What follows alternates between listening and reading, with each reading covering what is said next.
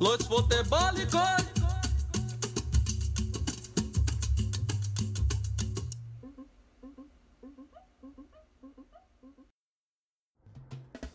A gente estava com saudade e eu tenho certeza de que vocês também estavam. Mas estamos de volta, minha gente. Tudo bem com vocês? Bom dia, boa tarde, boa noite.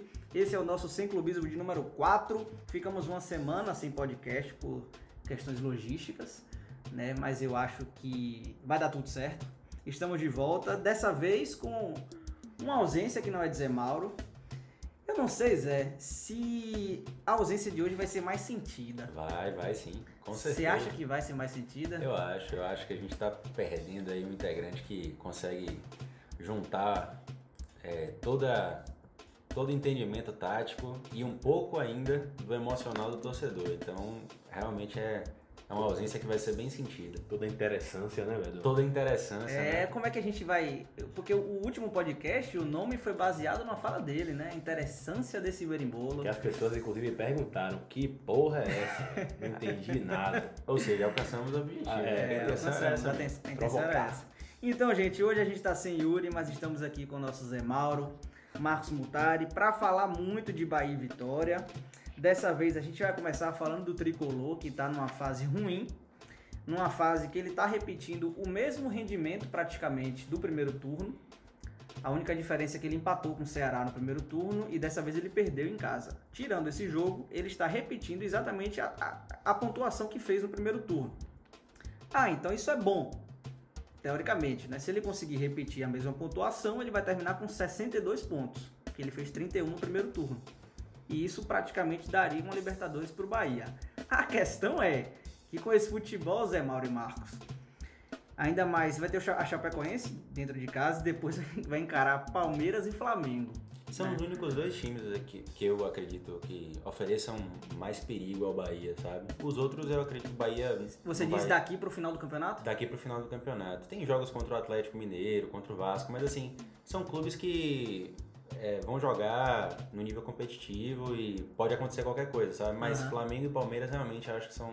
Ainda mais os dois nessa briga pelo título aí, porque o Palmeiras ainda tá acreditando. É, o Flamengo até mais, né? O Flamengo realmente já é o virtual campeão brasileiro, né?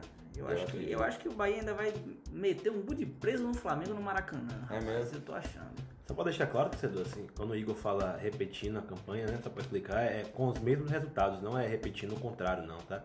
Porque a pessoa pode achar que está invertendo os placares. Quando ele fala repetindo, é perdeu para o Atlético Paranaense, perdeu para o Atlético Paranaense, empatou com o São Paulo, empatou com o São Isso. Paulo.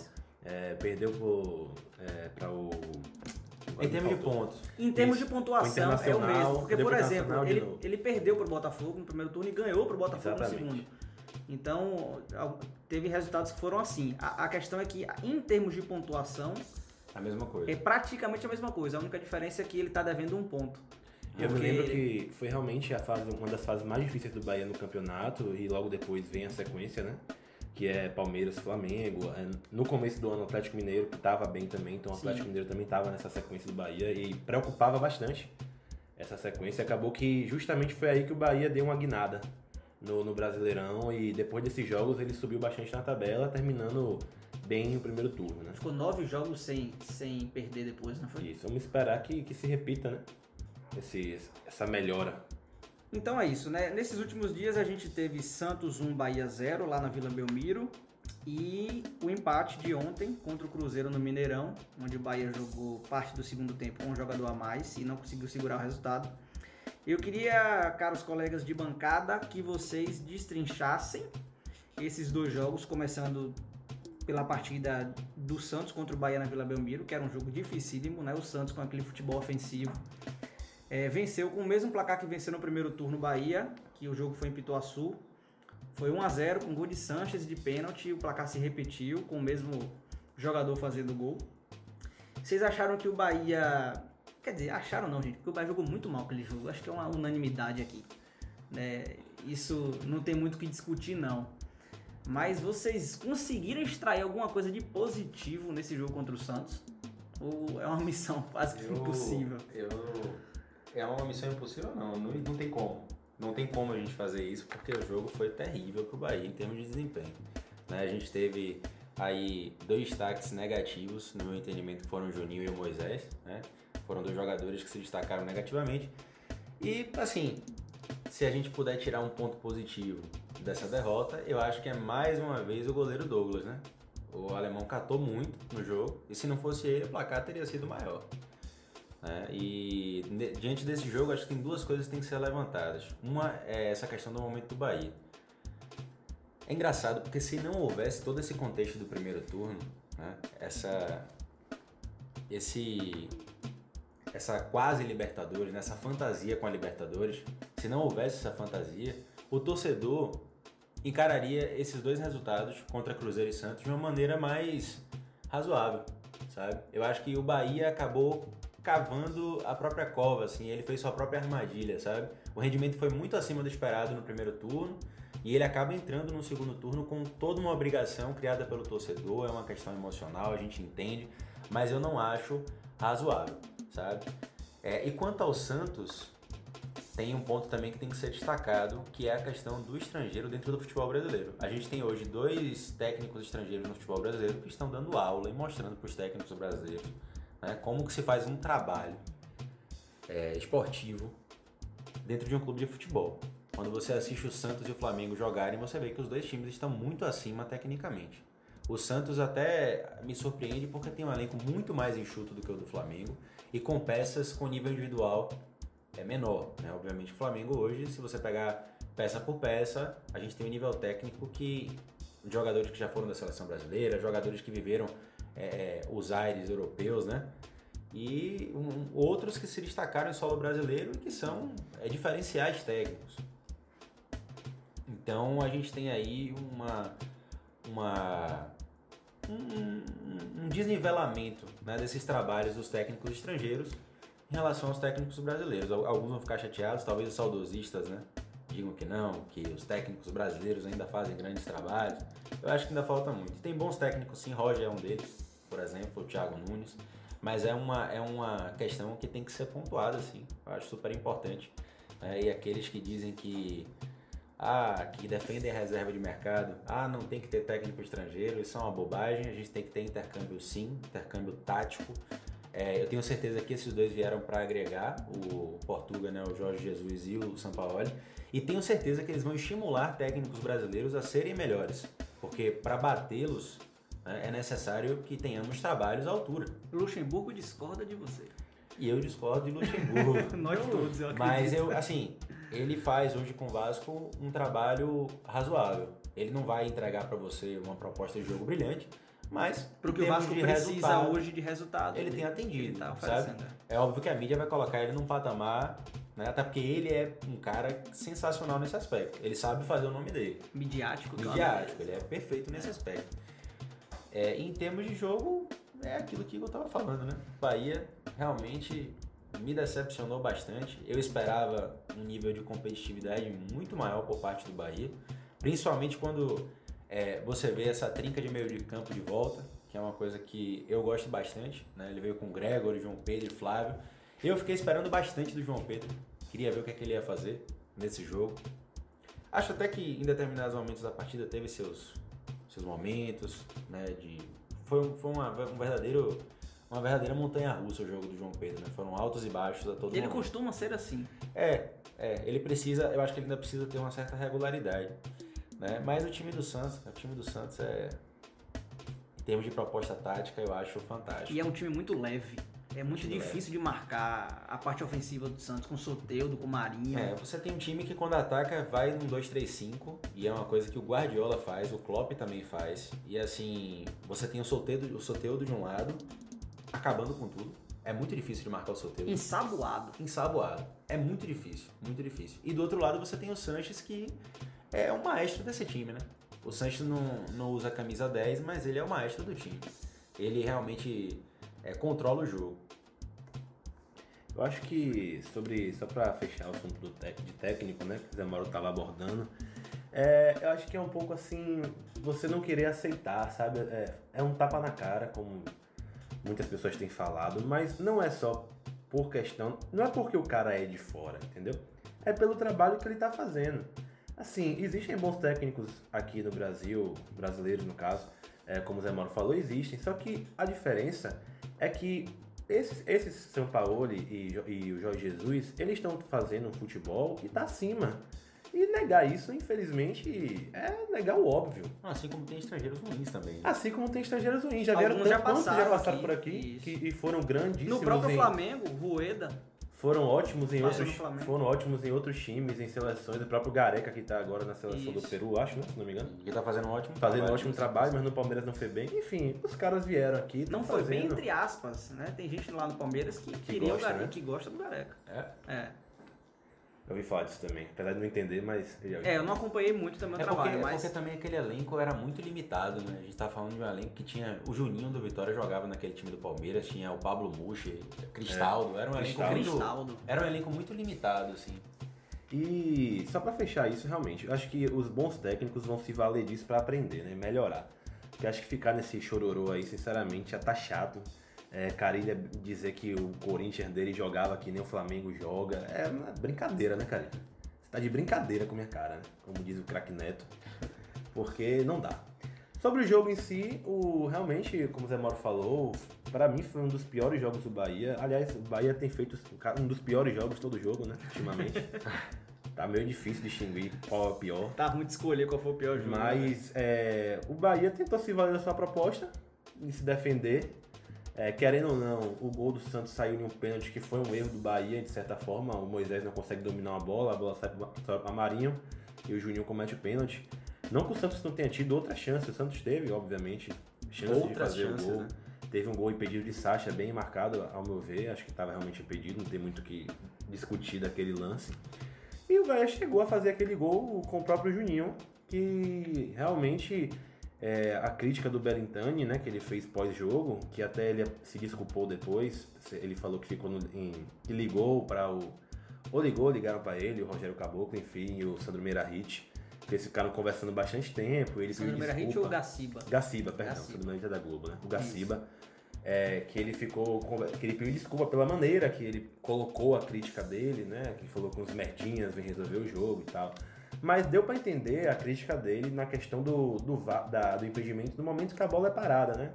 Que é aquela questão da, da regra que é, é, eu até baixei o, o manual da CBF, tava mostrando para os meninos no nosso grupo do WhatsApp, que a, a regra vem dizendo bem claro lá. É no primeiro momento que há o toque da- na bola. Da Do pessoa passador, que tá né? passando a bola. Do passador. É porque antes se tinha a ideia de quando a bola sai do pé do cara, né? A regra, se não me engano, antes era assim. Quando a, a bola sai do cara que tá passando, é, é a hora que você dá o, o O pause. frame pra ver se tá É, impedido. só que- No caso, é o primeiro E esse toque. tempo do primeiro toque até a Muda bola sair tudo, do né? pé pode mudar tudo. Pode mudar. Teve o lance do. eu Acho que foi do Ceará também contra o Palmeiras, que fez essa mesma questão. De, de- o cara deu o frame depois, era pra ter sido antes. Enfim, né? Mas águas passadas não movem moinho. O Bahia não merecia nem empatar aquele jogo. É, aquele gol seria uma injustiça, na verdade, pro rendimento do Bahia. Seria um maravilhoso pro Foi um Bahia. Foi um golaço, e inclusive um Ctrl-C, Ctrl-V do gol que ele fez contra o Inter. Sim, sim. Que ele pega de primeira, O de que- canhota. O que deixa claro que essa jogada do Bahia Isso. é uma jogada ensaiada É e trabalhada. trabalhada, né? Tem E uma boa pontuado. jogada. Uma boa jogada.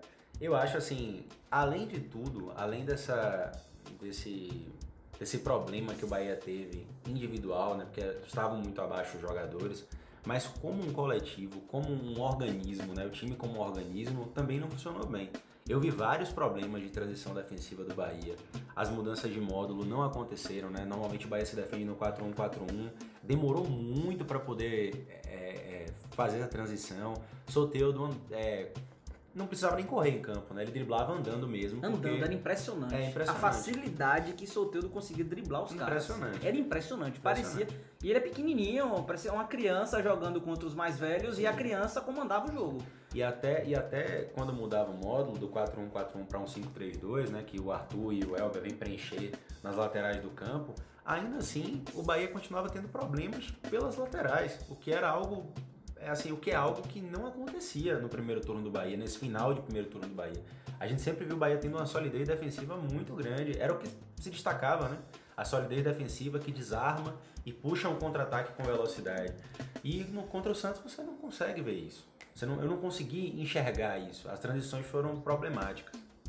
É o que aparenta que, eu, novamente falando, eu já falei sobre isso antes, é, nas rodas de conversa também, o Bahia perdeu É, parece que está cansado em todos os sentidos. Né? É, os jogadores chegaram no seu limite físico, é, psicológico, tático.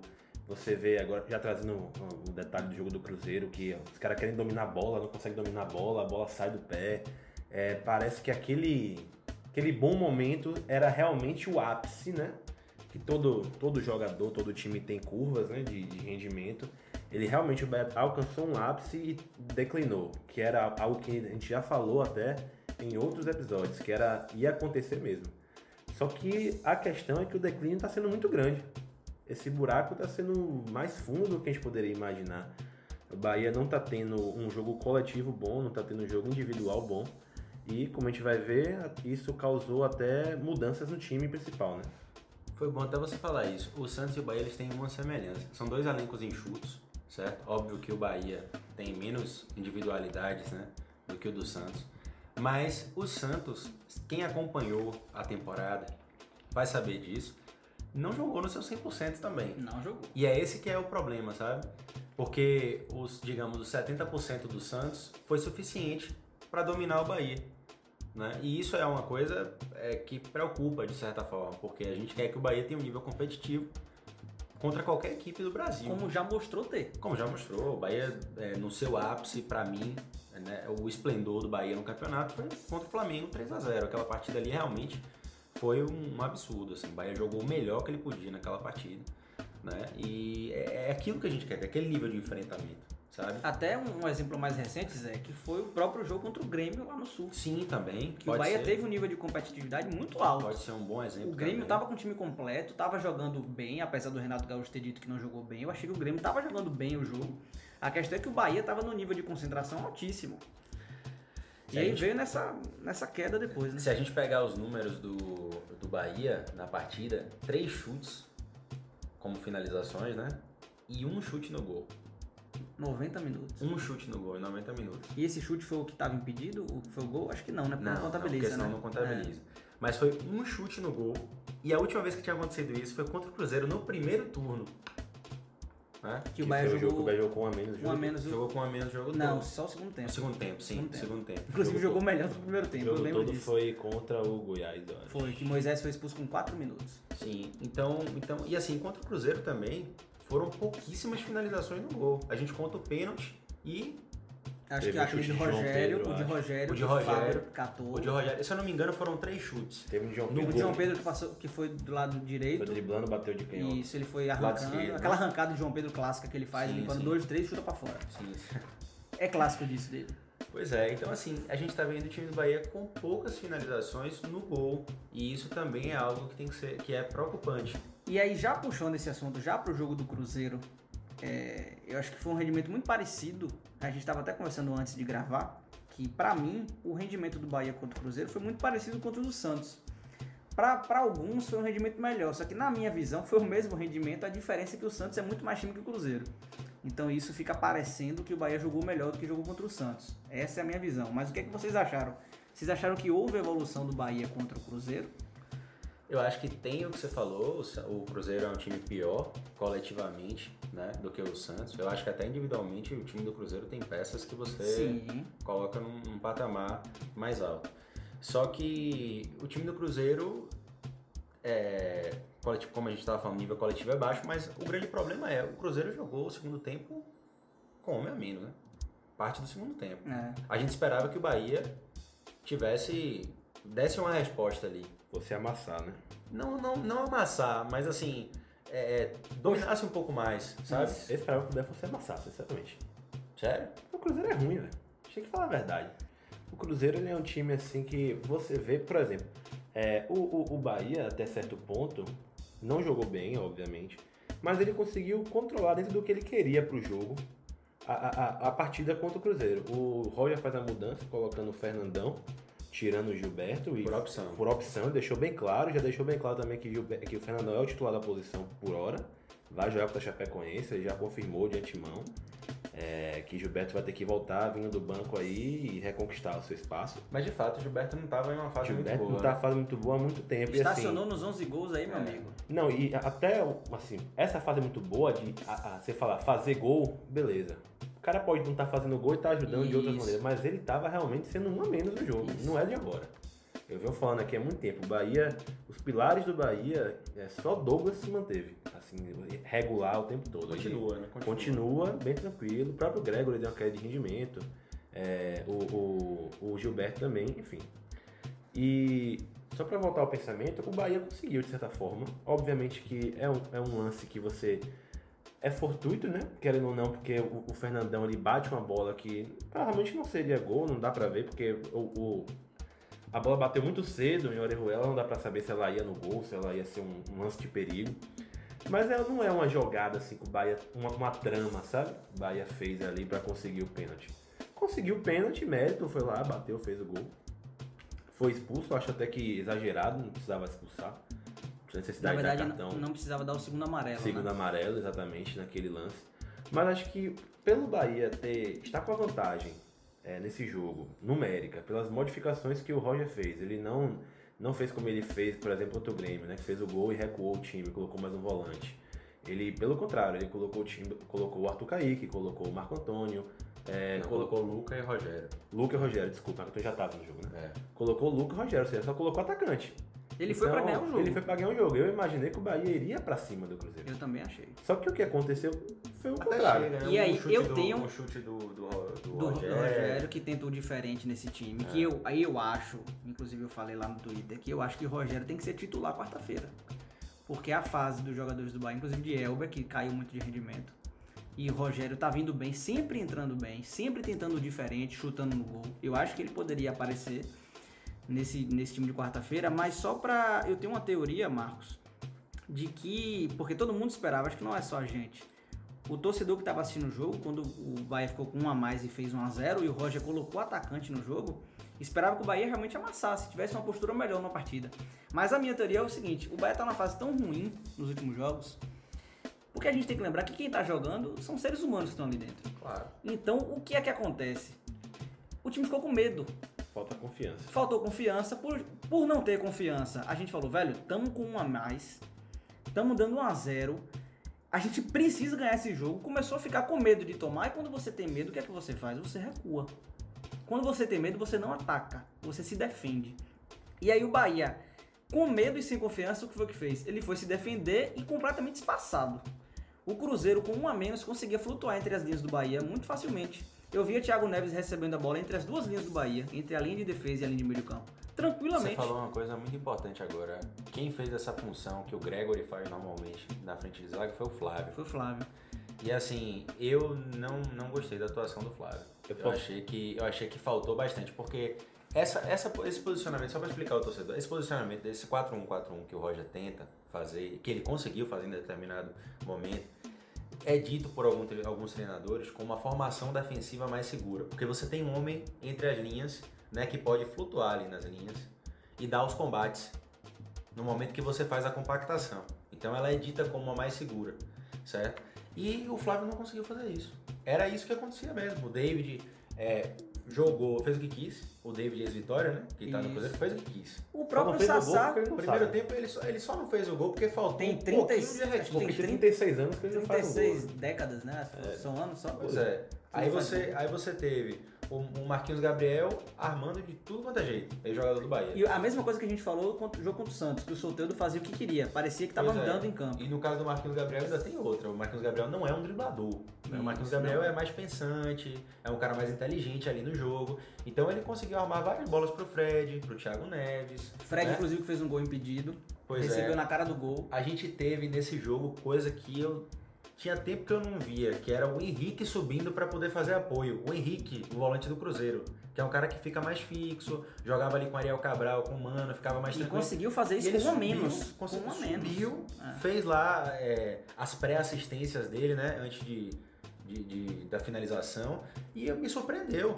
Até o outro volante também, o, o Ederson, também apoiou, deu até um chute de, Ele apoiou bastante. distância. Esse menino tava na, na- toda hora ele tava na área do Bahia. Sim, Não sim. parecendo que ele era O volante. Cruzeiro fez é, igual o seu uniforme e mostrou pra que veio, né? Porque aquele uniforme muito feio, só faz chamar atenção. Eu já- acho já que você ainda foi, foi bonzinho. É, Sério, eu adorei. eu não achei nada Marreco, o. Marreco eu sempre Tô achei. brincando, velho. Ah. Porra, não pode nem fazer uma piada. Não achei, nada, achei que não Eu achei que o contrário, o Tadeu Smith até fez uma brincadeira no Fantástico, que foi o jogo dos. Schmidt, pô. Tadeu É. Smith da Senhor Senhora Smith. Tadeu, como é o nome do cara? Schmidt. Schmidt, não é Smith, não? É Schmidt. É Schmidt. Desculpa. Bueno. Quê? Meu pai? Nossa. O meu pai? É sério, pô. Ele fez uma brincadeira que ele botou o uniforme do Cruzeiro, que é aquele verde cana, sei lá o Acho que que é é um aquilo. amarelo esverdeado, É um um negócio, negócio meio assim que eu não gostei não. E o uniforme de Douglas do Bahia, que era um rosa, Ah, o famoso rosa Que pinto. ele mostrou os marca-textos, Isso, né? marca-texto, exatamente. Ah. Foi horrível aquele uniforme. acho Pois que- é, mas assim, o Cruzeiro é, mostrou pra que veio. Desde o começo do jogo, a proposta bem ofensiva, né? E atacou o jogo todo. Ainda com um a menos, é, se o torcedor quiser falar de formação, que é algo meio doido quando você tem um a menos, mas o Cruzeiro tava jogando um 3-3-3, sabe?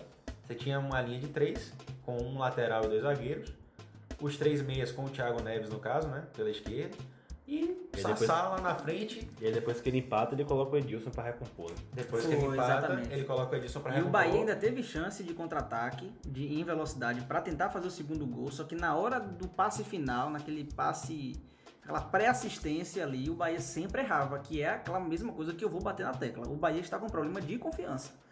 Os jogadores do Bahia estão sem confiança, estão com a confiança abalada. E eu não sei se estão sentindo também o desgaste físico, porque começou essa maratona de dois jogos que- por semana. Eu, acho acho que isso que- também pesa, porque o Bahia é um time É. muito intenso. É um time que precisa do vigor físico na, na velocidade, do contra-ataque. E essa questão de ter jogo quarta e domingo pesa. Eu acho que a gente tem que trazer essa discussão, esses, esses assuntos, porque assim, na arquibancada e nas discussões de torcedor, a gente vê muito pouco falar sobre isso. A gente fala muito sobre, falar sobre, ah, tem bicho atrasado. Ah, é corpo mole de Não, isso aí- jogador. isso Isso aí- é maluquice. né? Ah, o treinador perdeu o grupo.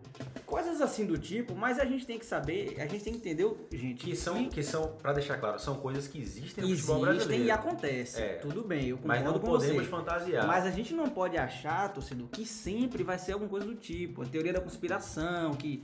Ah, tem um, o cara lá, o segurança de onde eu trabalho, que ele chegou pra falar, rapaz, e aí?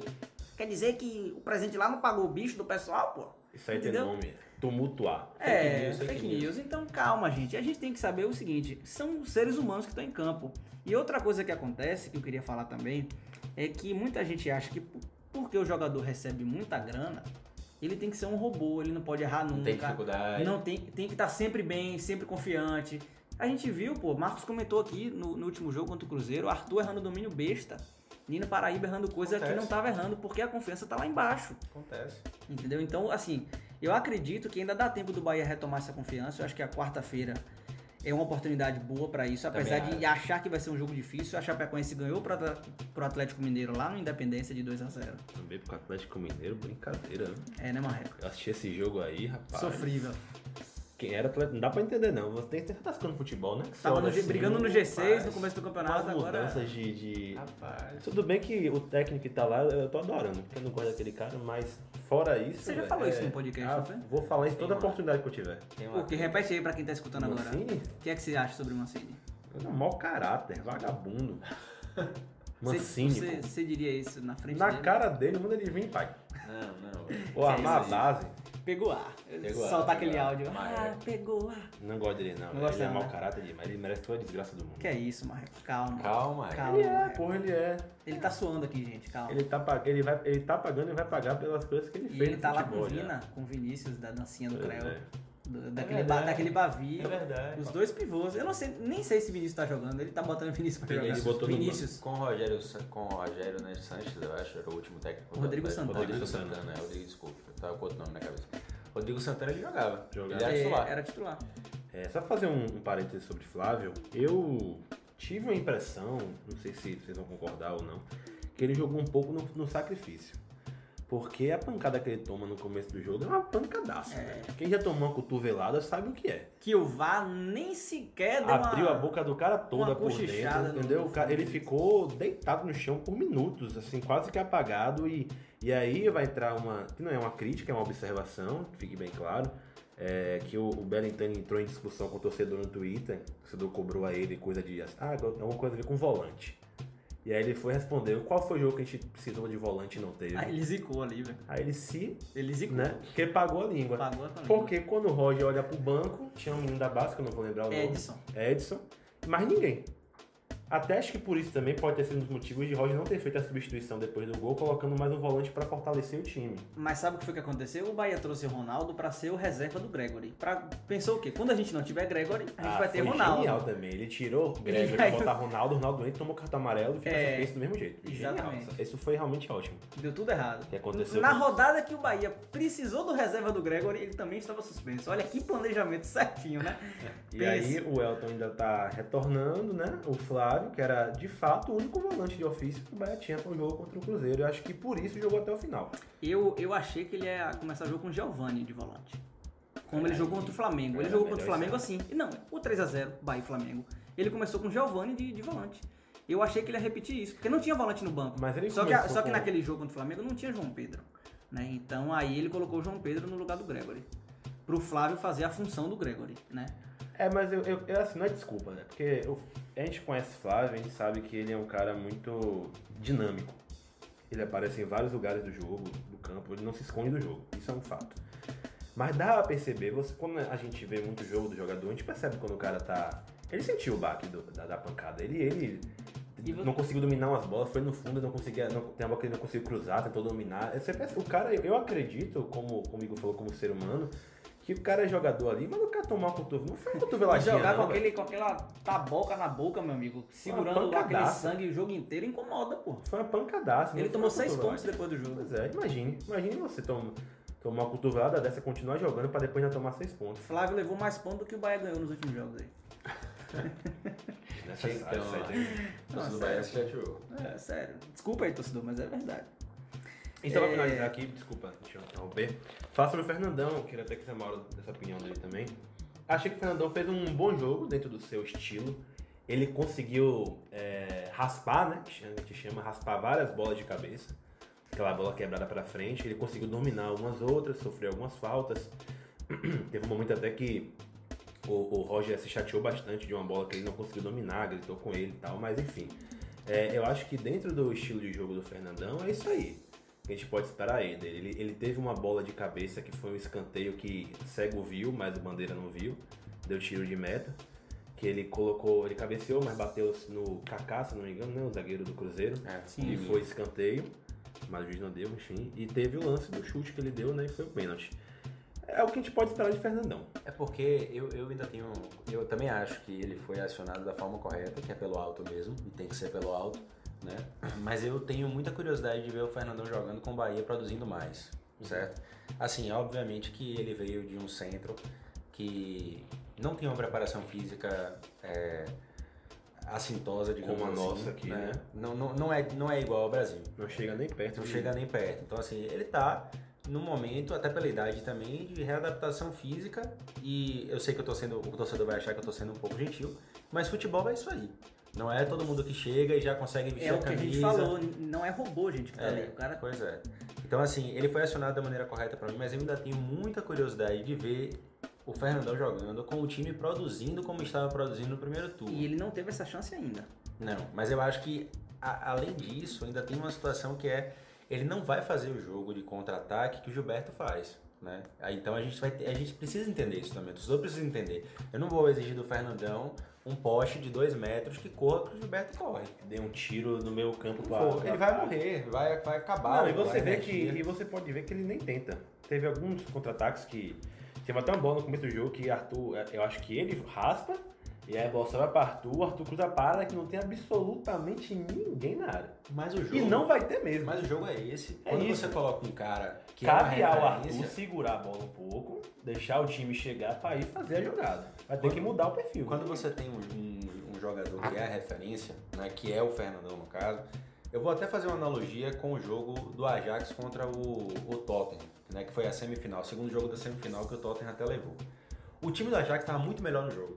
O Pochettino vai e coloca o Fernando Lorente em campo. O Fernando Lorente tem o mesmo porte físico do Fernandão. É um cara alto. E são né? charás, irmão. É, pois é, são charás. A diferença É é um que a bola alto. chega pro Fernando Lorente. É. Não, mas é isso. todas as bolas que foram lançadas pro Fernando Lorente, e ele tava disputando com o Delict, que é um, que é um, um zagueiro de nível. Um baita né? de um zagueiro. Um baita de- não tá muito bem na Juventus, não, mas é um zagueiro de nível. Né? E, e ele ganhou todas as bolas. Ele ganhou absolutamente todas as bolas e conseguia raspar. O Lucas pegou algumas bolas que ele raspou, né? Inclusive Isso, gol essa jogada. gol. Então, assim, o torcedor precisa entender: o Fernandão tá entrando para fazer isso. Para receber uma bola, fazer uma parede, segurar pro ponta, pro ponta poder passar e ele receber depois um cruzamento, ou do lateral, do Nino, né? Que nessa partida, pra mim, foi mal. Horrível, pô. Contra o Cruzeiro foi muito A mal. única bola que ele acertou, o Fernandão quase fez o gol. Foi. Foi. é, o zagueiro tirou essa. Pois é, agora Bateu no defensivamente, terrível. Foi uma avenida. É porque assim, até se você olhar, como, como você falou, a bola que o Fernandão não dominou, ele sofreu falta. E que é bom também. Exatamente, eu tô falando, o cara, o, o zagueiro, ele percebe, velho, não vai dar. Esse cara é um cavalo. Ou eu vou com mais vigor pra cima dele, que aí vai caber o juiz marcar falta ou não marcar. Sim. Entendeu? Ou ele vai ganhar todas. Porque e pode na observar. falta, na falta você pode ter um cartão amarelo contra o adversário. Isso, bola você tem uma área. bola que a gente viu contra o Santos, o Bahia tem jogadas ensaiadas. Tem. né? Você tem uma bola que pode ser aproveitada. Né? Você tem o jogo parado, que pro Bahia era interessante naquele Não momento. só no lado ofensivo, quanto no defensivo, ele ajuda também. é, ele vai é. lá pra área pra tirar a bola. Pois é. No escanteio, por exemplo, é, a gente viu o gol do Ceará contra o Bahia, né, que é aquele rapazinho ignorante, o Luiz Otávio. Luiz Otávio. fez um gol. né? Óbvio que teve um erro de marcação ali, a gente até falou isso no podcast, mas um jogador do biotipo do Fernandão é um cara que vai marcar, que vai fazer a marcação daquele, daquela, daquela jogada, né? Que vai trabalhar essa parte defensiva também na bola aérea. É, já vamos fazer esse gancho, porque o que você falou dessa questão do perfil do Fernandão, eu concordo muito com você. Não dá pro Fernandão ser aquele cara pro Bahia jogar em contra-ataque. E eu acho que ele vai, vai sofrer muito. Por exemplo, um lance claro no jogo de ontem era quando o Bahia ia mar- avançava a marcação, né? Subia a linha de marcação, o Fernandão não ia. Ele segurava na linha do meio de campo, e aí o próprio Flávio, o João Pedro, o Arthur vinham de trás para fazer a marcação pressão e o Fernandão ficava. Porque ele não aguenta fazer isso. Não, e não, vai é- fazer mesmo. Não é porque ele tá gordo, porque ele tá. É, não adianta, todo Não mundo espera assim, ah, ele adianta, vai não pegar. Não, ele não vai fazer. Ele não vai fazer No porque não é do perfil dele. Ele não é um jogador pra fazer isso. Ele pode fazer um lance ou outro que o Bahia já esteja no ataque. Esporadicamente. E outra Entendeu? coisa, é porque o torcedor tá muito acostumado com, assim, tá vendo o Flamengo jogar, o Flamengo é essa marcação, pressão o tempo inteiro, né? Lembra até o futebol alemão em determinados momentos, que a gente chama de Gegenpress, né? Que é o tempo inteiro. Começou, tava demorando, tava demorando. Mas é sério, é sério. Isso eu aprendi com, com o Klopp. Seu amigo, né? É, meu amigo não, gostaria muito de conhecê-lo. Mas... Klopp, aí fica o convite aqui, Klopp, pra você quiser aparecer, aqui. Pois é. Quem é Cláudio perto de Zé Mauro? Ah, peraí. E aí, é, o torcedor vê isso e quer que o time faça igual. Né? Pô, o Flamengo tá jogando muito, eu quero que meu time também pressione lá na frente. A régua sobe, né? Só que é necessário pensar também que você, existem diversas formas de se pressionar lá na frente. Isso. Você pode, por exemplo, fechar uma linha de passe, não necessariamente precisa travar o jogador. Dá o bote. É, você Pode pode, fechar a linha de passe. Isso. Você fecha as possibilidades e o cara fica sem, sem nenhum tipo de, de, de passe ali. Não tem pra quem passar, vou dar um chutão. Quando ele quebrar a bola, você ganha lá na frente. Né? Então tem diversas formas de se fazer isso. E o torcedor precisa entender. É porque ninguém. a- a- muitos torcedores não têm muita paciência pra ver essa parte tática. Até pela paixão. É, e às vezes assim, assumo. Quando o treinador começa a falar muito nesse tactiquez, tem torcedor que desliga a TV. É. Ou então fala, ah, você tá tentando dar desculpa, né, e perdeu. Porque você perdeu, você tá É, tentando tá justificar. tentando justificar de alguma forma. Às vezes não é assim, não é, muito, não, é assim que acontece. O nome do nosso programa diz muito sobre isso, né? O, é, o sem clubismo é exatamente a gente tenta aqui trazer um pouco de, de Racionalidade. racionalidade na discussão, até para ajudar o torcedor, quando ele for discutir com alguém também, ele clarear alguns pontos. Ele, pô, é verdade o que os caras falaram. Né? Não é só isso que tem, não é só porque o cara tá precisando do bicho que não foi pago, né? Será que ele não tá cansado mentalmente, fisicamente, né? Então, só pra fechar, vocês acham que esse jogo contra a Chapecoense, quarta-feira do Bahia, vai ser bom pra Fernandão? Porque eu acho que não vai ser um jogo de contra-ataque pro Bahia. Eu acho que o Bahia vai precisar propor o jogo. Vocês acham que, que até o o Marcos trouxe a informação de que Fernandão vai ser o titular da quarta-feira? Vocês acham, vocês enxergam com bons olhos esse jogo? É o jogo da, da, da volta do Bahia, boa fase? É o jogo da volta do Bahia, mas eu acho que esse meio campo vai ter que mexer. Eu acho que eu acho que não vai ter, a- a- sinceramente falando, eu acho que não vai ter essa volta à boa fase igual. Primeiro porque as peças, as peças não são as mesmas e como a gente já tá falando aqui, o Fernandão não joga igual a Gilberto e, e por aí vai. Eu acho que o Bahia pode encontrar, e é o que eu acho que pelo menos o Roger está tentando, encontrar uma maneira de jogar que ele volte a ganhar jogos e jogar bem. Porque ele, ele não adianta, é como está falando aqui, não adianta ele insistir no, estilo de jogo que claramente os jogadores não estão conseguindo mais fazer. Então, como o Demora falou, existem diversas maneiras de você pressionar, existem diversas maneiras de você jogar, de, de toda forma. E, e, o Roger sabe disso. Acho que um, uma das características do Roger é, é essa pluralidade que ele Sim. tem. Até porque Roger sempre foi um técnico de propor, e ele pegou um Bahia e fez um time reativo. Então é, não dá para dizer que ele fica parado num ponto. Ele se movimenta. Eu acho que a, a, ideia do Fernandão é justamente isso. Ó, vamos agora. Eu tentei até onde deu, até mais do limite de onde deu com, com esse esquema 4-3-3 com o Gilberto e tudo mais. Eu agora tenho que tentar outra coisa. Então acho que o Bahia vai tentar essa outra coisa, que aí não dá para saber ainda, porque vai depender muito de como ele vai armar o meio campo, como o Zé Mauro falou, que vai ser parte fundamental o ponto fulcral, né, velho? É, o ponto, ponto fulcral, fulcral, desse time. O nó górdico. Rapaz. Peraí, calma. O, o nó górdico. Eu vou anotar porque vai ser o nome do podcast. Nó nórdico. O nó górdico. É, górdico. Agora, agora explique, né? Nó, nó górdico, ponto fulcral. Ponto fulcral. É, ponto principal. Então, que é, maravilha. O que, o, porque o Fernandão, ele precisa ser abastecido. Ele, ele, eu preciso, ele e acho que ele vai ser. Já deu para ver nesse jogo, uma, é, principalmente essa, o Bahia não quebra, não quebrava tantas bolas como quebrou nesse jogo. Quebrar que a gente fala é lançamentos para para o 9 lá na passe frente, longo. Né? passe longo. Eu acho que tem tudo para o Bahia fazer um bom jogo, mas a Chapecoense não vai fazer jogo mole não. E aí eu já quero perguntar a Zé, que ele estava falando, o que é que você sugere para o meio de campo do Bahia hoje com as peças que tem? Eu, primeiro, eu espero uma melhora dos pontos também tá? Porque o jogo do Bahia passa muito pelos pontos, né? Então, a sua sugestão do, do Rogério, por que não? Né? No lugar do Elber. De repente. Eu acho que o, hoje, eu, se fosse Roger, botava Rogério do lado esquerdo e Arthur do lado direito. Sim. Os dois cortando para dentro, fazendo a dobradinha os laterais, até para gerar chance pro Fernandão lá na frente. Eu vou ser xingado por todo mundo, mas eu gostaria de que o Guerra jogasse. Eu ia falar a mesma coisa. Eu, não, eu esperava isso já de vocês. Eu ia falar a mesma coisa. Porque é. assim eu, eu tô pensando justamente nesse, o nesse cara é lado. Diferente, vamos, exatamente, vamos falar do jogo contra a Chapecoense. Exatamente eu tô pensando isso. justamente nesse lado é, esquerdo né, do Bahia, esse lado esquerdo pelo meio, no caso. E eu tô pensando no Guerra, como jogou o Marco Antônio nesse jogo contra o Cruzeiro. Porque assim, o Marco Antônio eu gosto, sabe? Mas eu acho que ele é um cara que ele é, tem que entrar no segundo tempo. Eu, eu, o torcedor o, vai o ficar um Souza vai entrar no segundo tempo. É, é, eu quero ver ele no segundo Isso. tempo. Eu também sabe? acho. Tem jogador Porque que é o Guerra, o Guerra, ele tem um, um, Guerra é muito inteligente. uma capacidade física que não vai permitir ele ficar a partida inteira. A gente já conseguiu ver isso. isso. Ele não vai conseguir manter o ritmo do, do time do Bahia. Então eu gostaria de ver, de ver o Guerra, o Gregory e o Flávio jogando. Certo? O Flávio, o Flávio eu, eu, quero, eu quero ele do lado direito porque eu tô vendo que o Bahia tá com uma dificuldade muito grande desse lado direito de marcação. Uma coisa que eu não tinha visto ainda no time do Bahia. Essa transição defensiva, acho que o Flávio ajuda nas coberturas.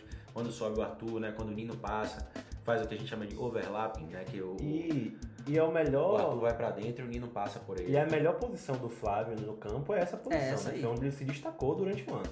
É Gregory Flávio e o, o Guerra, ou enfim, algum outro jogador. Eu acho que tem que ser o Guerra, porque é, é, você vai cair no, na mesmice, querendo ou não, quando você coloca, por exemplo, a, o cara que é, vai correr, correr, correr, e, o passe, né? Quem vai pifar? É, tem que ser o Guerra. Quem vai pifar esses pontas para essa bola chegar em Fernando? Porque assim, se os pontas estiverem num momento ruim, talvez o Guerra tire um passe da cartola. Como ele né? tirou algumas vezes, ele, é, Yuri gosta muito de falar isso, né? Que ele toca de primeira, que ele pensa rápido. Acelera o jogo. Quando a bola chega nele, ele já sabe o que ele vai fazer. É, e assim, torcedor, é chato falar isso, porque eu sei que Guerra, eu concordo, não fez bons jogos nas últimas vezes que ele teve a oportunidade de ser titular, mas é um, um cara diferente. É porque o torcedor não, não repara em alguns detalhes.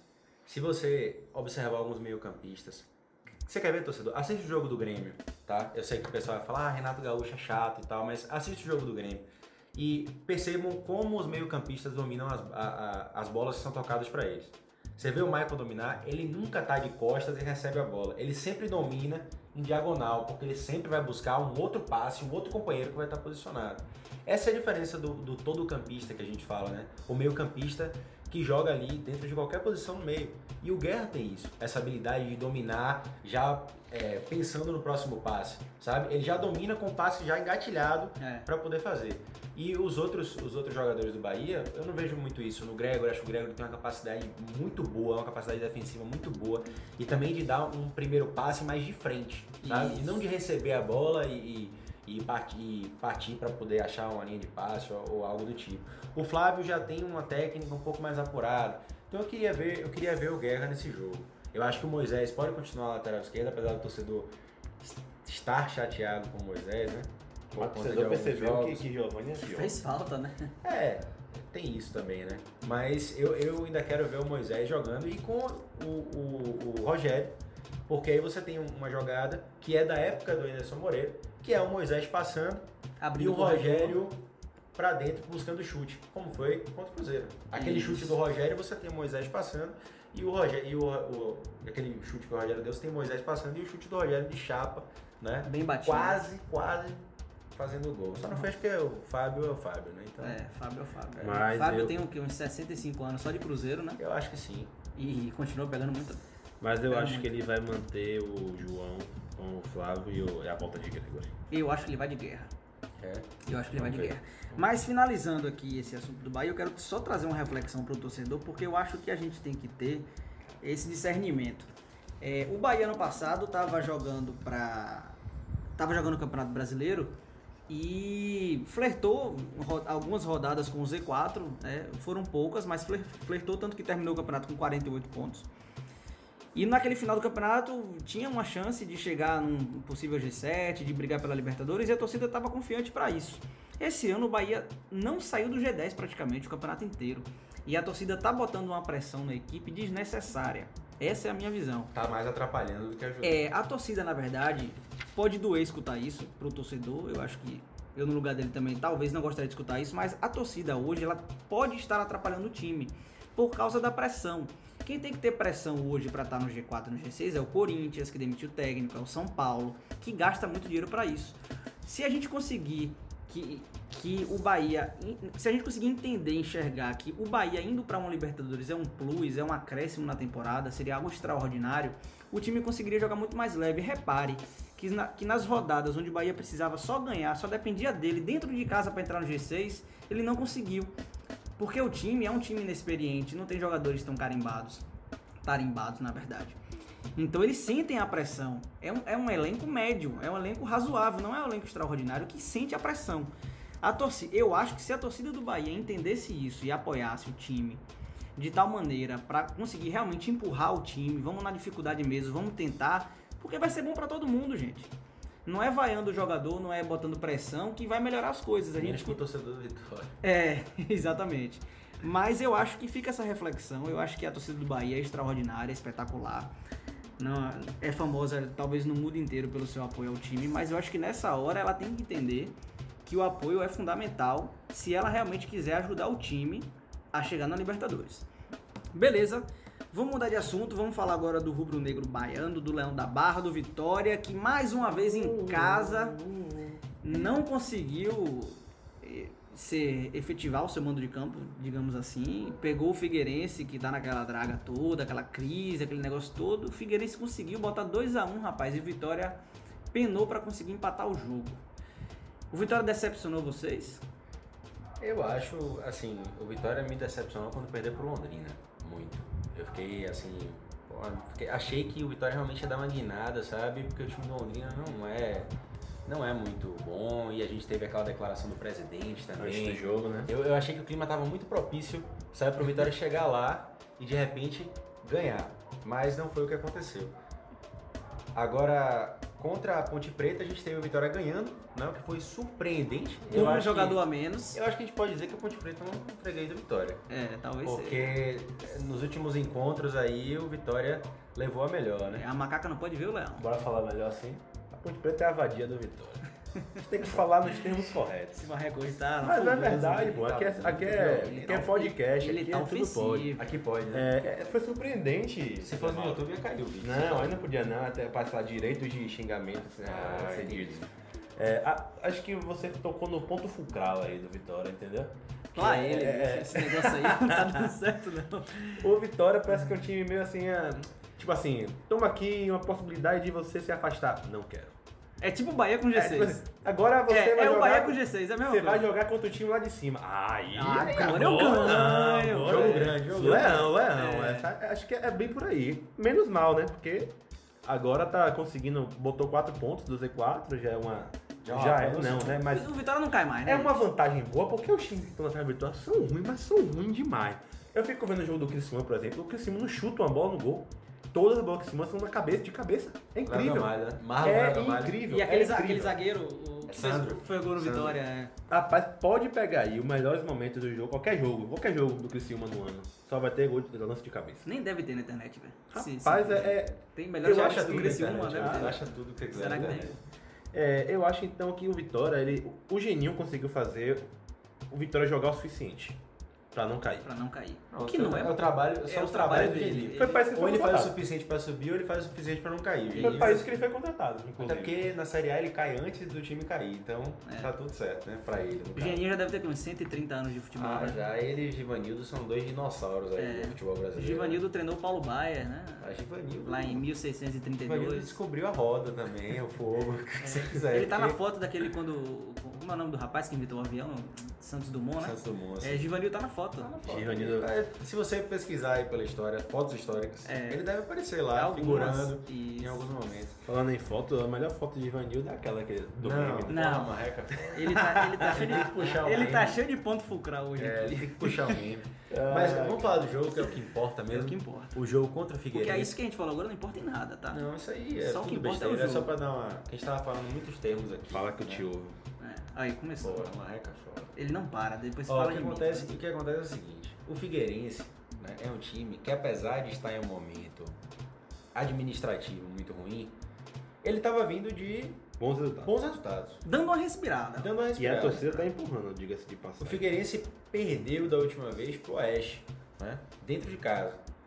De, de- desde esse jogo, não teve mais derrotas, né, só empates e algumas vitórias. Então, assim, é um time que vem tentando aí, vem galgando é, a permanência na Série B, com uma festa muito bonita da torcida, né? A Marcos até, em um episódio do podcast, No anterior segundo. foi Foi no anterior? que eu falei que fiquei bem, assim, sentido, né, pela situação do time. E pelo que a torcida demonstrou, é, torço e continuo torcendo pra que não caia. Você ficou Claro. emocionado, não foi, Marco? Fiquei, velho, foi bonito pra caramba. Pois é, mas assim, o Vitória tinha que ganhar esse jogo. Tinha que ganhar. Era a obrigação do Vitória ganhar esse jogo. A torcida ficou Se eu fosse torcedor do. Vitória, se eu fosse torcedor do Por isso que Vitória, não ganhou. eu ia ligar agora pra CBF e falar assim, ó, coloque todos os jogos do meu time fora de casa. É. Porque eu não sei o que, que tá acontecendo ali no Barradão. Na Acha- Bahia, né? Não sei o que tá acontecendo no estado da Bahia. é. Pronto, mas assim, é impressionante o que tá acontecendo com o Vitória. O Vitória não ganha no Barradão.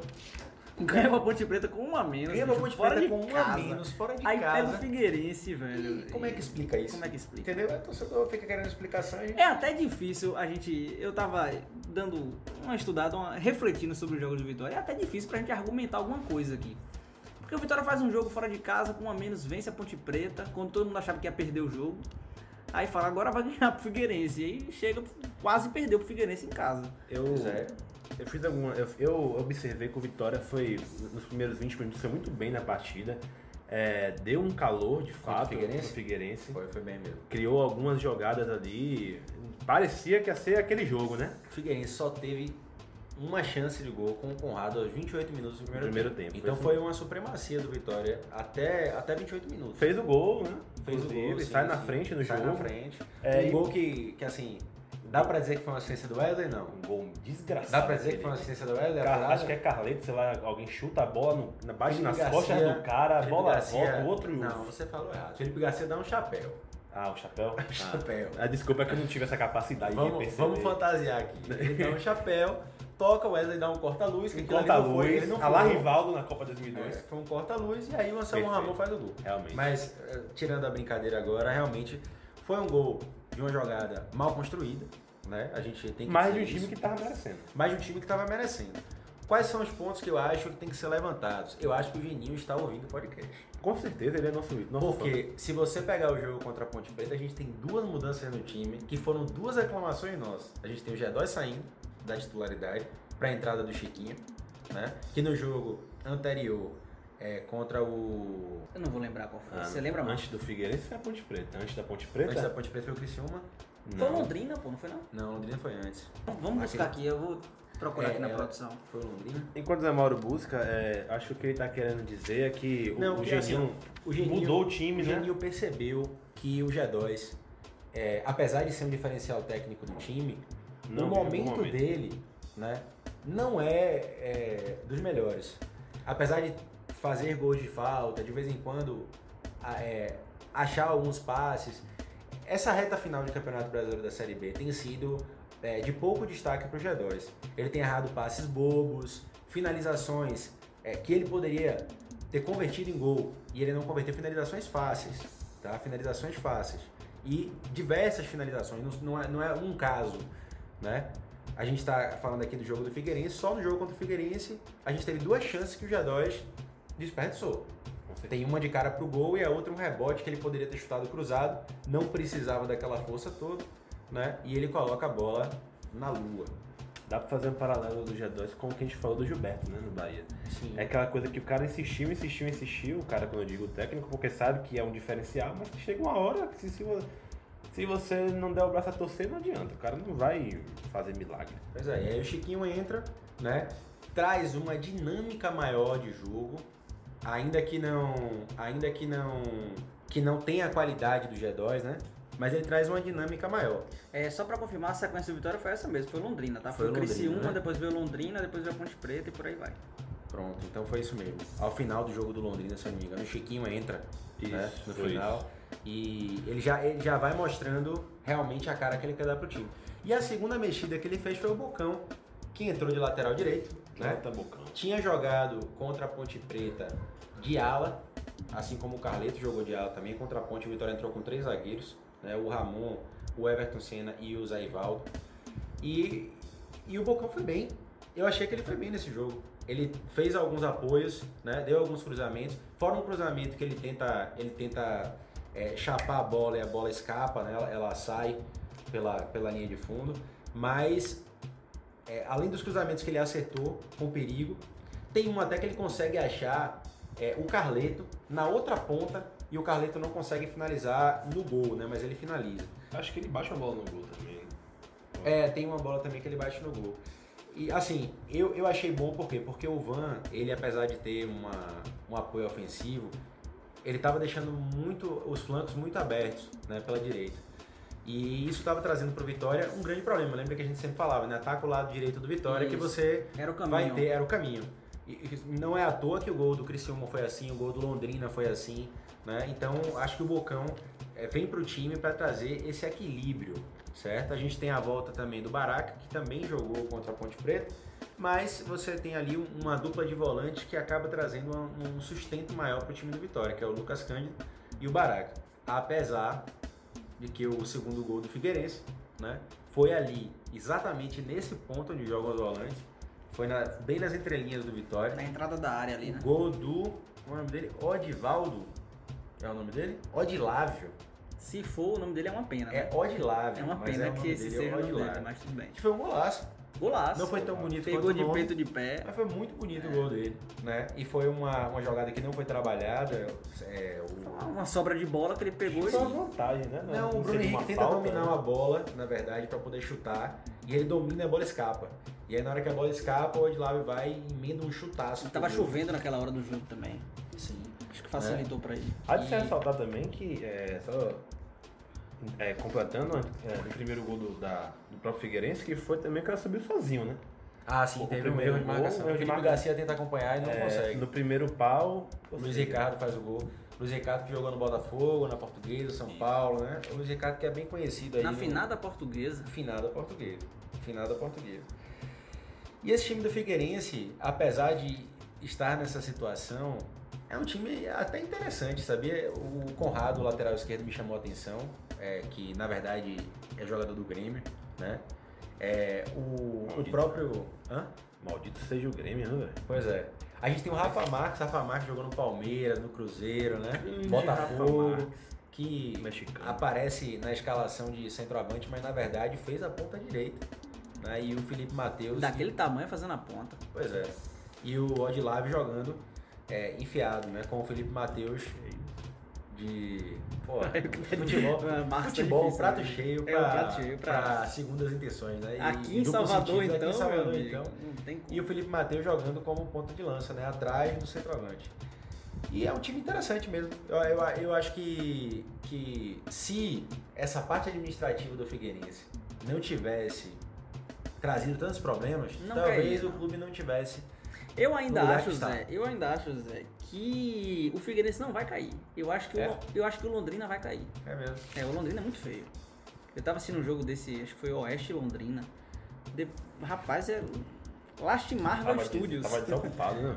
É, rapaz, velho, que, que coisa horrorosa. E na casa do Londrina ainda o Oeste ganhou. É, isso, isso, isso que você falou agora remonta à questão do porquê o Vitória não vai cair, né? Assim, o Vitória fez um ano sofrível de, de verdade. Eu não me lembro de um ano tão ruim do Vitória. digno de rebaixamento. Só que os outros times são piores ainda.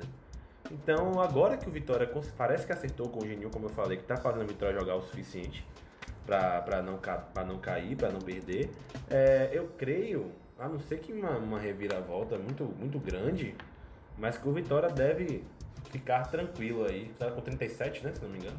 30, 37 pontos. 37, 36, né? Acho que é o 36, fez uma agora, Ah, foi fez um 37. ponto, é. Tá com 37, acho que ganhando aí mais uns dois jogos. Acho que se. Acho que três pra ter certeza, né? Mas dois acho que já, já 43. Não vai ser muito mais que isso não. Eu não vejo os times de- de baixo ganhando muito mais do que dois, três jogos não, porque realmente é, É. é uma Eu disparidade acho que só vai grande. escapar o Figueirense e o Londrina deve entrar nessa talvez última vaga, né? Porque o, o São Bento já foi, o Criciúma deve seguir o mesmo caminho, o Vila Nova também não vejo como. Eu acho que é a disputa pela última vaga. É, acho que tá bem encaminhado isso aí. O Vitória tá com. A Acho que o Vitória gente- vai ficar tranquilo, velho. Mais uma vez, a gente tem que destacar o Carleto, né? O Carleto realmente... Chegou chegando. é, chegou E a gente chegando. comentou no podcast que ele chegou pra ser titular mesmo. Sim, e tem feito partidas equilibradas pelo time do Vitória. Né? Esse lado esquerdo do Vitória me agrada. O Wesley não fez uma partida primorosa, né? Ele que é o, o rapaz do drible, né? É o cara que do último terço que vai Dibrador. o dibrador, né? Como a gente fala. Ele vai tentar 20, mais 3 ele consegue passar. É, ele tem um probleminha de finalização. Isso aí todo mundo sabe também, né? Quem vê ele jogando. Os pontas no Brasil, na verdade, tem esse problema. É, os pontos no Brasil. Poucos pontas no Brasil, você vê um cara. Talvez o Cebolinha, É, você, você pincela um ou outro o assim. Henrique também. Agora, há de se ressaltar que, até tava, a gente estava falando antes aqui, o, o primeiro gol que o G2 perde, ele tá meio de lado. Então eu ainda falei com o Zé Mora aqui, até dá pra isentar, né? Ele que dá uma bica. Ele quis chutar muito forte pro É. lado, só que pegou muito embaixo da bola. Exato. Agora o segundo, meu amigo, não dá não. Se dá. ele bota no gol, o goleiro defende, bate no zagueiro, é mão, pênalti, qualquer porra, você aceita. Agora o cara dá um foguete daquele pra fora, velho. Aí realmente. Aí vamos fazer é, o seguinte, é né, velho? melhor encerrar. É melhor encerrar. E do G2 ainda é necessário falar, agora indo mais pro plano tático, quando o G2 entra no jogo, a gente percebe que o Tony, o volante do, do Figueirense, né, que passou a jogar como volante depois das substituições que o Figueirense fez, né, que entrou o Cauê, o Odilá e o Vitor Guilherme, o, o Tony estava livre. O G2 não fazia pressão para segurar o Tony, né, então ficava livre. Ele passava. Tem uma jogada do Figueirense, inclusive, que você tem quatro jogadores do Figueirense contra três do Vitória e o Tony é um desses jogadores. E é assim, o G2, além de estar numa fase ruim ofensivamente e não trazer o brilhantismo, né? Brilhantismo talvez tenha sido uma palavra muito forte, mas assim, de não trazer a eficiência técnica dele, a capacidade técnica dele, ele também não está ajudando defensivamente. Então eu acho que o Geninho, o Geninho pensou nisso e está trazendo o Chiquinho como opção por conta dessa situação. É óbvio que você quer ter o G2 em algum momento do jogo. Você precisa, porque é o cara que vai segurar a bola, né? É o cara que vai tentar um passe diferente, Uma bola parada. uma bola parada, né? Então é interessante. Agora tem que ser, tem que ser melhor pensar nisso aí. Eu acho que o segredo do Vitória é agora é se manter e pensar numa reformulação do time para o ano que vem. Pensar em manter algumas peças interessantes que deram certo. Claro. Como o próprio Carleto, né? Sim. Que, que deu certo no time. Eu acho que os dois atacantes também, o Caicedo e o Anselmo Ramon, também podem jogar. É, pra uma série B, eu acho que são bons Série B, jogadores. Enfim, alguns outros jogadores. É, e como você falou, reformulando a Série B, o Vitória, de certa forma, é, em, uma, em, um, em, um, numa Série B que vem sendo disputada, talvez ano que vem não, porque existe uma grande possibilidade de cair aí o Fluminense, ou um Cruzeiro, ou um Botafogo, enfim. É, mas não caindo um desses, o Vitória vai ser novamente um dos times mais fortes da Série B, como era teoricamente esse ano. É, como era pra ser, né? Era pra ser. Esse ano, teoricamente, teria ali o, o, o Bragantino que a gente já sabia, pelo que já tinha feito no Campeonato Paulista e pelo investimento. O esporte. O esporte e, teoricamente, esse lutando contra o com o Vitória ali pra ser esses três aí os times mais fortes da Série B. O que a gente viu que acabou não acontecendo. Mas o Vitória tem camisa pra isso, o Vitória tem estrutura pra isso. Estrutura, quando eu digo física, né? O barradão, o próprio centro de treinamento e tudo mais. É, e vai, acho que consegue pelo menos fazer um ano digno. E me vem. diga uma coisa, vocês dois. Vocês manteriam o Geninho pro ano que vem? Tá aí uma boa pergunta. Tava pensando nisso agora. Depende. Você tem que olhar pro mercado. Eu acho Eu assim, eu acho que se Pra tiver- Série B, pro que o Vitória vai precisar no que vem. Considerando, claro, uma permanência do Vitória na Série B, né? O Se que- você, se você estiver pensando na Série B, no resultado, eu acho que o Geninho pode ser um bom nome, certo? Porque, assim, nós já vimos o Geninho na Série A e para que um time na Série A, um time que acabou de subir, se mantenha, ele precisa de um diferencial. A gente tá vendo o Fortaleza com o Rogério Senna Não, conseguindo. com o próprio Geninho, se eu não me engano, ele subiu o Havaí. É aí ele isso. ficou no Havaí na Série É, A e aí exatamente. começou o saco de pancada, meu amigo, e Exatamente. foi mandado embora. Então, assim, é, um time que sobe precisa ter um algo a mais, e não é nem em termos de, do individual, mas um, um algo a mais no âmbito coletivo.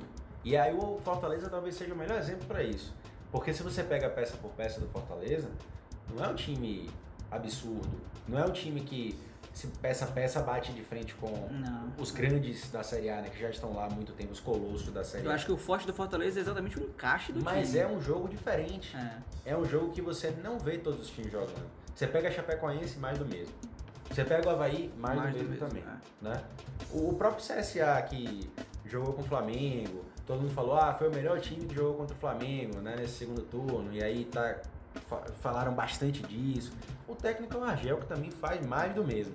É, o é Flamengo deu 1x0 no CSA, eu tava assistindo o jogo. Rapaz, o que o Flamengo perdeu de gol no primeiro tempo, de chegar de cara pro gol, podia ter feito 3, 4 só no primeiro tempo, gente. Pois é, mas, é- mas, É, mas aí veio só, ah, foi 1x0. mas a mídia adora, É, sei sabe é. que... E, e assim, o Vitória. Esse tem pessoal que, da imprensa, rapaz, não é brincadeira. Ainda bem que a gente não é da imprensa. O Vitória tem que olhar pro mercado com, com seriedade e calma. E olha assim, quem é que o Vitória. Primeiro tem que saber o quanto o Vitória quer investir no ano que vem. Quanto é que Isso o Vitória muito importante. pode investir? Quanto é que o Porque Vitória pode aportar no futebol no ano que O vem? que o Vitória tá devendo, meu amigo, não tá Isso é importante, entendeu? Porque se for assim, se a situação estiver como aparenta estar, eu acho que Geninho é o melhor nome. Porque o Vitória vai, vai, vai ter grana pra contratar o Dai Helman, contratar a Carilli, Ou eu, contratar... eu, eu então vou, eu vou aqui me Não. permitir a dar dois nomes pro Vitória. Pronto, é isso que eu falo. É isso que é eu tô falando. Ter que olhar pro mercado e fazer uma análise e comparar. Mas, mas, a- mas aí assim, o torcedor vai precisar de paciência. Porque são dois caras que vão querer jogar. Lembrando, lembrando que Campeonato Baiano e Copa do Nordeste demite treinador. Demite treinador. É, pois é. Então, Meus dois nomes, se o Vitória ficar na Série B e quiser realmente mudar o seu estilo de jogo, seria o Thiago Largue e o Maurício Barbieri. São os meus dois nomes pro Vitória. É Bons que assim, nomes. é, mas, são, Baratos e bons nomes. mas são, são treinadores que jogam pra frente. Sim. E aí também, Zé, vai depender, eu acho que você trouxe bons nomes aí, mas vai depender do que Marcos falou, da capacidade financeira do Vitória Claro. de montar um time competitivo pra Série B. Porque assim, o Thiago Largue já não é mais tão barato como era. Fez um curso em Portugal agora, ficou muito tempo no Braga e no Benfica, fazendo é, o que eles chamam lá de, de- Não sei se é uma espécie de estágio, sabe? É. Você acompanha os treinos, né, com, com os técnicos, a comissão técnica do Benfica, do É Braga. um benchmarking, né? É. Ou, como diria o Paulo Carneiro, um benchmarket. É, pode ser, pode ser. Talvez se você fizer essa propaganda, o Paulo Carneiro até contrate ele. Até contrate, né? É. Porque ele gosta de benchmarket. Adora. eu acho que a- a- o Maurício Barbieri, como que o Zé Mauro bem lembrou aí, seria muito interessante por dois motivos. Primeiro que a gente fala muito de DNA de time, né? E o, Vitória tem esse DNA de jogar pra frente. É, o Vitória sempre foi um time que sempre buscou jogar pra frente. É, a, gente, a gente aqui em Salvador, a gente ouvia a pessoa do Bahia até falar uma época, porra, às vezes o, o Bahia quando tá mal, é, o Vitória pega e pan, cara, 7x3, 5. Agora o Vitória tá lá desfalecendo, morto, assassinado, o Bahia vai lá e empata com o Vitória. Tudo dá 1 a 0 O Vitória tem essa gana de chegar e eu quero fazer dois, quero fazer três, quero fazer cinco, quero fazer Principalmente sete. jogando em casa, né? Principalmente jogando em Sempre sete, teve então, essa força no Barradão. Sempre foi assim o Vitória. Esse Vitória, o, o torcedor do Vitória não reconhece esse time desse ano. Não é o time que o torcedor do Vitória tá acostumado, desses anos, vamos assim dizer, né? O Vitória tá sofrendo. Tá sofrendo. Aí, Tá outra, outro ponto do Barbieri, aí Zé Mauro acho que pode até me corrigir se eu estiver errado, é um treinador que trabalha bem com a base. E o grande ponto da, do Vitória sempre foi a divisão de base. Foi sempre da onde veio aquele. com- o jogador ou os jogadores que conseguem elevar a- a- o time, né? É. Para um patamar um pouco melhor. Então, acho que seriam realmente nomes muito interessantes. Porém, novamente falando, tem que saber o quanto o Vitória quer investir e como ele quer investir. Zé, tem alguma coisa? Não, é. A gente pode finalizar o podcast. Eu acho que assim, ninguém tem dúvida que aquele pênalti no Heron realmente foi pênalti. Foi né? pênalti, foi pênalti com certeza. Então, é, o- a gente fala um pouco do- dos, dos jogadores que entraram, né? O G2 a gente já falou bastante. O Jordi, que dessa vez entrou aberto, né? Não, não jogou como centroavante, que é o falso 9 no caso dele, né? Que ele não é um centroavante de ofício. O Anselmo Ramon foi mantido. No, no gol, inclusive, no gol não, no lance do pênalti, o Anselmo Ramon tá segurando a bola e os dois pontas, no caso, o Heron e o, e o Jordi, passam né, em diagonal para poder receber. Foi é, algo que deixa muito clara a tentativa da mudança do Geninho no jogo, né? E é, no mais, a gente tem aqui o, o Figueirense também, que ah, só para deixar claro para o torcedor, tentou se defender no 4-4-2 em alguns momentos, até no 5-4-1 em alguns momentos, no início da partida, né? Mostrando que veio realmente para empatar o jogo, né? Que a pretensão do Figueirense era essa. Teve até mais posse de bola que Vitória. 54 contra 46. Sim, Agora, né? Vitória finalizou mais, obviamente. É um empate técnico aí, nessa posse de bola é. de 54. É, o Vitória agora vai pegar o Brasil de Pelotas no Barradão de novo. Mais uma chance do Vitória respirar em casa. Mais uma chance pro Vitória jogo ganhar difícil, três viu, pontos. É jogo difícil e o Brasil fácil. ainda tem pretensões. Meu amigo, não tem jogo fácil. Não, não tem jogo fácil, mas digo assim, pro estilo do jogo do, do, do Brasil que o Brasil joga, vai ser um jogo mais Os times do Sul costumam ser copeiros, Marreco. Aquele time chato de vencer. Então vamos esperar pra ver. Eu espero que o Vitória. Eu acho que dependendo da combinação de resultados aí nessa próxima rodada, a Vitória já tá praticamente livre das O Vitória ganha, acho que ganha dois jogos aí, tá tranquilo. O jogo é no Barradão? No Barradão. Barradão. Ah, então não sei, velho. É, é isso, é exatamente isso. Então não sei, não. Era aquele jogo pra gente falar assim, agora o Vitória vai jogar em casa, fosse com o fora, Brasil de tá Pelotas. ganho. é, tá ganho. fora tá ganho. Pra finalizar, vocês viram. Vocês viram. Eu adoro esse pra finalizar da gente. É. A gente fala uns 15 pra Não, finalizar. a meia hora atrás a gente falou isso. É. Vocês viram no gol do. no gol da, do Figueirense, primeiro gol, que o cara toma um quedão, velho. Quando Ah, ele vai preparador físico? preparador físico, rapaz, foi engraçado Ele caiu, demais. ele caiu, tipo, com o pescoço, assim, eu achei até que ele tinha, que tinha acontecido alguma Velho, coisa ele capotou literalmente por cima da placa, velho. Caiu de cabeça, sei Tava lá, de pescoço. emocionado. Ele tava emocionado também, né? Ele ficou feliz pra porra, velho. E assim, gente, encerramos o nosso podcast, nosso Sem Clubismo de número 4. Desculpem pela nossa ausência na última semana, mas estamos tendo os esforços necessários para que pelo menos um programinha por semana a gente consiga postar, beleza? Tamo no Spotify, tamo no Google Podcast, tamo no Apple Podcast, tamo no Anchor. Sigam a gente no Instagram. Segue a gente lá no Instagram que Marreco fica postando as besteiras lá. Ah, rapaz, você me É. respeite. Tem a gente no Twitter também, a galera do Twitter, seja muito bem-vinda, beleza? Nós somos os Los Futebólicos e até a próxima!